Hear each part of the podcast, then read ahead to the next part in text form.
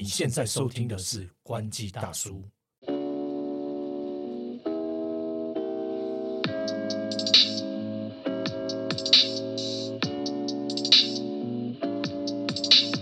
还留嗨，头哥，OK，直接进入我们的主题。今天时间有点赶，赶着要下班。OK，今天要聊什么？我们要聊那个诈骗，就是台湾人最容易被什么样的话术给骗了？哎，我刚我刚差点第一时间想到说，我很常用话术诈骗女性，哦，所以 差点警察北北就要来了。但是现在有一些听众可能是我的朋友，他们可能会深表赞同。Fuck you！但是记得按赞，记得按赞，没关系。那我们这一集要讲的，就是主要是因为在近期啊，就是我们那个国际发卡组织啊，Visa，啊它其实公布了一个最新的一个研究报告。那这个研究报告就是提到这个所谓的诈骗话术，也就是我们这一集要跟大家分享的一个一个主题。那这个报告呢，就是反正就是说它它针对就是台湾做一些调查啦。那这个调查结果我觉得蛮有趣的。这个在去年做的这个调查结果，那也有提到一些话术。那我觉得这个也蛮值得跟大家分享的，就是想要透过这个时间跟大家分享，也避免大家说因为这样一个状况然后被受骗。好，那我简单来讲一下这这里面大概讲了什么重点呢？那这边有有有讲到，就是说，就是这个报告内容显示啊，就即使就是说，就是你是擅长科技的消费者，你那网络犯罪骗子啊，依然有可能从中间就是找到漏洞。那就是就算多数人啊，他是有信心说他能够识别，可是还是有有百分之七十三趴的人容易因为忽略一些可疑之讯息啊，然后在过程当中被受骗啊。哦，那单就就是二零二一年这个十月一年间，就 Visa 的这个一点二二亿笔的交易当中啊，那这个他们就主主动预防并阻止了，就是七十二亿美元的支付诈骗。那也就是说，就是可能就是我们常常在用的这个行动支付啊，或者是那个刷卡、啊，包括像行动支付背后也是绑信用卡嘛，也是刷卡的这个行为。那这个过程当中，可能因为就是刷卡交易，然后有些人因为受骗，然后刷卡交易，那 Visa 去做了这个阻止的动作。那这个金额是非常非常高嘛，哈，相当的高。好，那这个 Visa 做这个调查嘛，哈，它就是揭揭露，就是说百分之八十七趴，哦，八十七趴不能再高了哈。诈骗资讯最常见到就是误导消费者产生疑问或促销的诱惑。简单来讲，就是就是用假消息啦，那骗你，那或者是说用一些促销啊，就是如果限时优惠啊等等的，让你让你被骗，然后就是钓鱼啦。哦，那其实就是要求消费者采取相应的行动。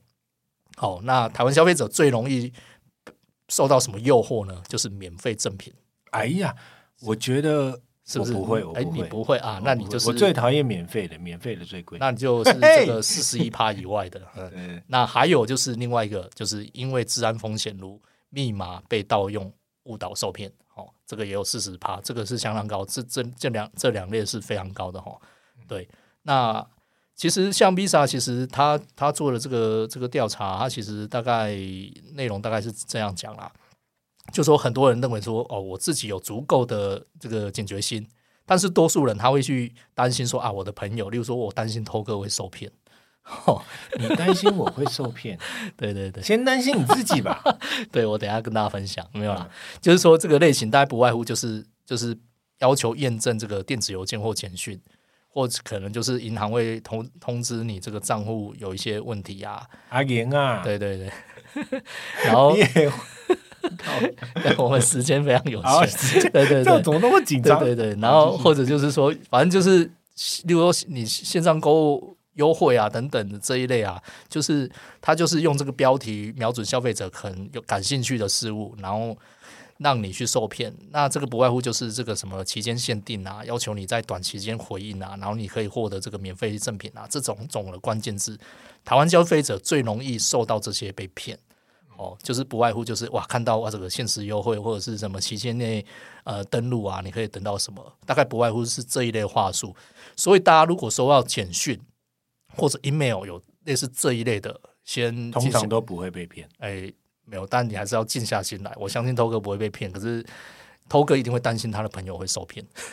好好，我对会。对，反正不外乎就是这样啦。哦，所以其实我我们要跟大家提醒，就是说这个要点击连接的时候，可能要多花一些时间去想一想，哎，这个是不是话术啊？因为如果你有听这一集的话，嗯。就会知道说，哎，这个可能是话术哦。你要被骗了，对，不要再相信那些假冒海军上将，对 还有貌美如花那个不是我们这一集要要要谈的，我们这一集讲的是那个支付 支付的，对对，支付支付。所以不要去任意去点选这个不明的连接啦，或简讯啦，或这个电子邮邮件这些优惠啦，这个要小心啦。那反正前面讲这些会就是一些诈骗话术啊，那好奇想问头哥，你有没有类似什么被盗刷或这种被诈骗的盗刷经验？盗刷盗刷的经验，我个人是没有，但是我可以分享一下，就是那时候 Apple Pay 刚进来的时候，其实它在刚推行也有传出，就是使用 Apple Pay，呃，通好像是骇客破解那个方式，然后进行诈骗，然后在美国也有经过 Apple Pay 被诈骗的案件发生，因为呃，通过 Apple Pay 的时候，然后在美国好像是你。他们有设定那个回传简讯嘛，嗯，嗯，然后只要你就是如果比如说你手机被拿走了，然后人家要盗刷你的时候，他没有回传简讯，你的那个 Apple Watch 没有通知，你可能就被盗刷了。嗯，然后还有一种就是呃，你手机被拿走了，然后你你你你的密码设定也太简单，因为大家可能会想说会有呃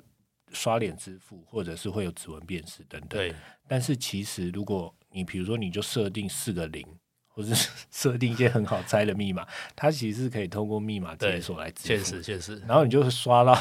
你就会被刷到一个脱裤。我跟你讲，我没有跟你开玩笑。真的，我曾经有一次一大早起来买早餐，结果就被早餐店阿姨骗了，因为他说：“帅哥，你早餐好了。没有错了啊，错了啊，不是，就是我就买完早餐，开开心心买早餐，然后准备回家的时候，接到一通电话，早上六点，诶，莫名其妙早上六点，谁这么早啊？然后假日，然后呢，他就说：“哎、先生，你，他就说他是银行嘛，某某银行，那你刚刚有没有做 Uber？” 我说：“嗯，Uber，我我买早餐。”我没有做 Uber，我我家后面买早餐。然后说你刚刚是不是有用 Uber，然后从哪里坐到哪里，坐了三趟？我想说，我坐了三趟，这个是跑去哪里玩的？就是他说有刷三笔刷卡记录，”是啊这个其实我记得我这里有一点几年了啦，有一个有有一有一段时间他是用信用卡对不对了，信用卡呃，反正就是我的信用卡被盗了，然后他用在 Uber 上面，就是人绑在他的 Uber，然后就是坐坐车了，并不是我 Uber 上面有坐乘车记录，哦而是而是对方拿我的卡去去绑 Uber 嘛，然后他坐了三趟，短时间内坐来坐去，然后大概你是信用卡实体卡被盗，还是说虚拟的账号跟安全码被盗？呃，这个我不晓得，因为其实应该也不是账号安全码的问题，嗯。对，因为我没有收到那个通知，嗯，对，应该不是，应该不是账号安全码的问题，嗯，对，因为实体因为安全码每次会变啊。哦哦哦哦，你是啊，我知道我知道你在讲后面的三码，三码，呃，我不确定，因为因为我不确定，因为确实它也有可能，对，但是我实体卡我在身上，实体卡在身上那就不可能，因为还有一件事很奇怪，就是说，如果你实体卡被盗的话，即使他要用你的卡片登录他的支付，他还是需要用手机收简讯嘛？呃，简单来讲，这样对他一开始，我我我认为，呃，我记得就是说，任何的这些不管是串流平台啊，这些网络应用啊，或 Uber 这些，一开始你绑定账号，你一定会有一个就是验证的简讯嘛。对，那我应该是我是没有收过这个简讯啊，所以我不知道他怎么跳过这一这一块哦。因为他如果要绑到他的 Uber，因为不是我我从我的 Uber 上面是看不到乘车记录，嗯，对，那一定是他绑到他的 Uber 嘛。那所以就是他绑你信用卡，对对对，那我是没有收到这个。一般来说，绑定的话一定会收到这个简简讯哦，那我是完全没有收到，所以那他怎么绑的？对这个就是太厉害的，我也不晓得。那简单来讲，就是我的卡被盗了嘛，被盗刷了，不是我实体卡还还在身上嘛。那他怎么盗我也不晓得的。那基本上他就是拿去做 Uber 做了三趟。对他只拿去做 Uber，算是我。我觉得啦，这个是一个应该不是他真正去做，他嗯只是来去做一个试验，就是说啊卡的资料我我我拿到之后，我先去揣揣看，嗯，如果这个人短时间内没有发现，那我就可以去买干钻石，对，去干大事。干大事，干大大的，对，干点大事这样，对，一我觉得应应该是这个流程啊，这个过程啊，所以那个那个 Uber 只是一个幌子啦，所以他就算登录资料也一定都是假的嘛，不然就就抓不到这样嘛，嗯。所以所以呃，银行也蛮警觉的，这个银行呃蛮警觉，他就通知我有这样一个记录，因为异常，他觉得你短时间内有这个消费记录，其实现在的银行都蛮聪明的，他、嗯他如果发现有大大额或者是连续，就是跟过去你的一些行呃记为不一样行为不一样的话，其实他都会来提醒。可对能是他，你那天刚好从小三家里早上要回家，然后再去另外一个小三家里。呃，小三、小四、小五，对，没有了。对，那反正简单来讲就是这样，就是有一个这样的经验啦。那后来怎么办？那后来其实基本上，因为银行主动打电话来嘛，那我没有一个这样的状况，我直接就讲了嘛，解释了。那后续当然就是银行就是说，哎，他就是会寄寄那个，就声明说你这个卡片盗就是有被盗刷的一个状况嘛。简简简单来讲，就是那个流程会，你现在这个卡不管是不是真的掉了，那先那张卡先会先用遗失的方式，啊，就是就是停止使用嘛。对，就等于换新卡嗯，换新卡。对，那这个动作其实也是一个保障嘛，因为他不知道说这个卡接下来还会被嗯拿去哪里刷，所以他等于是先先先止血的一个动作嘛。嗯那之后再补卡给你。嗯那其实过程当中你也不用因为这样去付任何费用。对哎，所以那个做 Uber 的钱不知道谁吸收，我都很好奇啊，基本上我觉得就是银行端啦或者或者就是 Uber 吧，就是嗯他们他们两边要去去谈嘛。对，对对，那那这个就是基本上两边要去谈，看看谁去吸收这个费用嘛。对，对，那如果是我认为啦，如果是银行端，他例如说他提早发现，他就有一个这个止付的动作啊。一定的、啊。，对，但他如果来不及，那那钱被拿走了，就变成他要去吸收。哎，所以那个银行也很警觉，他有办法，就是通过搭 Uber 这件事情，发现你平常不会在这个时间点连续搭三次 Uber。对对对，因为我记得我那时候应该呃，Uber 刚进来没多久吧，我记得搞不好我都没 Uber 账号，我都忘了。但是也就是说，其实他们可以去去看呐、就是说你短期内是不是有一个连续的消费行为，然后不合理的消费行为，嗯或者是说你可能有突然间有很大额的。的一个一个交易行为，像大家可能也有一个有有一些经验，刷卡经验，就是说，哎，你突然可能要买一个很贵的东西啊，结果卡刷不过去，有点尴尬。哦，就打电话来，，对，然后呃，对，要么他打电话来，再不然就是你要打电话过去说啊，去说我帮我开这样。对，其实银行都有做这样的保护啊，因为不外乎就是说这个这个交费那个这个交易啊，就是消费纠纷，其实如果银行第一时间发现的话，其实可以有止付嘛，就是他可以他可以不不付这个就是。停止止付嘛，但是如果事后可能，例如说，哎，可能被盗刷了，然后之后被举证或怎样，可能变成银行要去吸收这个这个部分，这样对，所以其实大家遇到类似的状况，其实真的第一时间就先打电话去跟银行报备，那后续其实就相对就就是看银行去去去证明这个，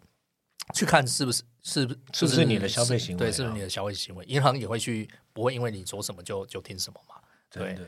呃，我觉得最后就是跟大家提醒一下几个支呃电子支付上或者是消费行为上防止诈骗的一些方法，对不对？对，基本上我觉得就是像现在很多银行都会问你说要不要绑绑定一些服务啊，我觉我个人我是觉得这个是要做的，因为呃你绑定了有时候会有些优惠，嗯，那但是当然重点也不是这个优惠啊，重点是说今天如果有刷卡的时候，他会提醒你，那你第一时间你会发现异常的时候，你可以有一个动作嘛，你可以避免这个事情扩大发生嘛。那你可以去收简讯或收中赖这些讯息，去避免可能就是无无谓的事情发生。这样，我觉得这个是也是自保啦。那当然，有些人可能会觉得这个不想要什么东西都都透露这样，但我觉得这是一个方法，就是你可以透过就是绑绑定这些服务，然后你也可以了解，哎，你今天卡有什么问题，你甚至说也有现在有一些线上客服，你也可以直接去问，就不见得要去打电话。那这都是一个一个解决方法，这样。对啊，没有错。然后其他就是呃诈骗嘛，就下载 Who's Call 咯。对，就是啊，呼士扣就是只是说让你可以没事不用去接那些无聊电话了。那很多坦白说都是银行的这个这个理专坏理坏理专啊，就是就是问你要不要借钱啊，类似像这样，大绝大多数都是这样的电话。对，以以以我来讲啦，很多电话都是这样的。那我我可以因为这样，我可以就就不用接听嘛，因为你接听了还要呃，大家也是工作的，也都是很辛苦。然后除非就是真的是很忙，不然的话，其实我还是都会去认真听完啦。但是、嗯但是随着年纪越来越大，就是我都觉得会想要就是马上挂断。就会觉得说谢谢，对我都直接谢谢。不需要，谢谢。对对对，那我再寄相关资料给你，谢谢，谢谢谢谢，好谢谢，好超白痴。好，今天好谢谢，我们这一集到这里为止。谢谢大家今天的收听，非常感谢。如果喜欢我们今天的 podcast 的话，不要忘记订阅点赞我们。还有追踪我们的社群。拜拜拜